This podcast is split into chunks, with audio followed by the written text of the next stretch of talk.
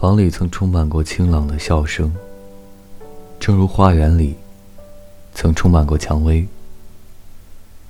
人在满记梦的灰尘中抽烟，沉想着消失了的音乐，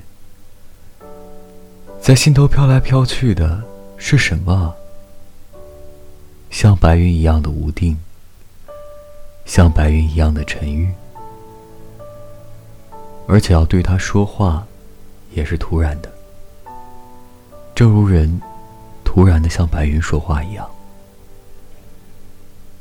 幽暗的房里，绕着的只有光泽的木器，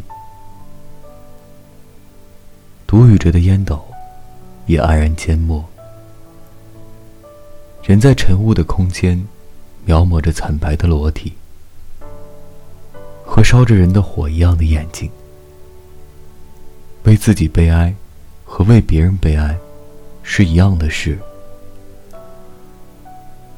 虽然自己的梦是和别人的不同，但是我知道，今天我是流过眼泪，